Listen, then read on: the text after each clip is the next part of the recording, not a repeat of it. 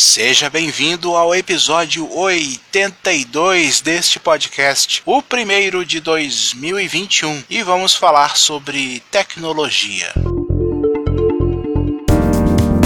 Apesar do ano de 2020 ter sido muito ruim para a economia por conta da pandemia, tem uma indústria que terminou o ano radiante, vamos dizer assim. Estou falando da energia solar. 70% de aumento na instalação de painéis solares só no ano passado. Segundo o site da CNN, 7,5 gigawatts foram gerados só em 2020, o que representa quase metade da usina hidrelétrica de Itaipu, a maior do mundo, que fica na fronteira do Brasil com o Paraguai. O CADEG, a sigla significa Central de Abastecimento do Estado da Guanabara, que hoje é o mercado municipal do Rio de Janeiro, instalou 5 mil placas fotovoltaicas no telhado do estabelecimento em 2018, o que permitiu poupar 900 mil reais na conta de luz. Esse é um exemplo de que tanto o comércio quanto as casas estão optando pela instalação de placas de energia solar para reduzir a conta de luz. Ainda mais vendo que a energia das hidrelétricas está ficando cada vez mais cara por conta da escassez de água crescente. Vale lembrar que esse mercado já vem crescendo há pelo menos 10 anos, isso porque o preço dos equipamentos caiu quase 90% por causa das facilidades dadas pelos governos deixando essa tecnologia cada vez mais acessível a todo mundo. O Brasil também favorece a instalação desse tipo de tecnologia porque a incidência de raios solares aqui é muito maior. Na Europa, por exemplo, a capacidade é limitada apenas a 10% da produção. Há 70 linhas de crédito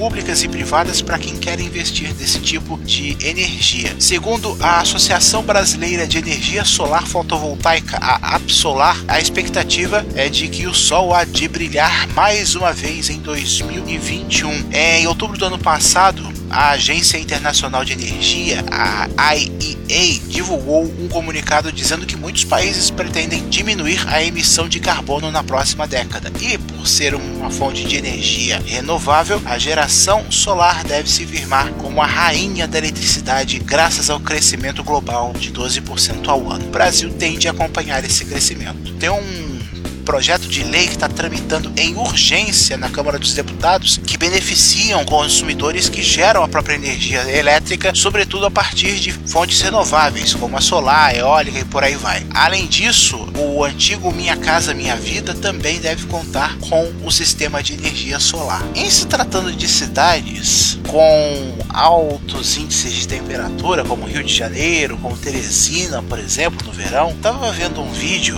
de que é possível, por exemplo, colocar placas solares para fornecer energia para aparelhos de ar condicionado. Nesse vídeo que eu vi, depois vocês procurem lá no YouTube, com apenas duas placas de 330 watts cada, é possível abastecer um aparelho de ar condicionado que consome muita energia e também consome também o nosso bolso, porque ele é um dos principais responsáveis pela conta de luz atualmente. É muito bom que as pessoas repensem os custos com a energia elétrica, porque a tendência é que é, as contas de luz fiquem cada vez mais caras, com aumentos até maiores do que a inflação, por conta da escassez das hidrelétricas e do aumento do uso das termoelétricas, que poluem mais e também são mais caras. Então, vale a pena pensar e repensar sobre esse assunto. Você pode ter acesso a este e outros episódios do podcast no arroba área do Marcel no Instagram e no Twitter. Chegamos ao final de mais um episódio. Agradeço a sua audiência e a gente se fala no próximo episódio. Até lá!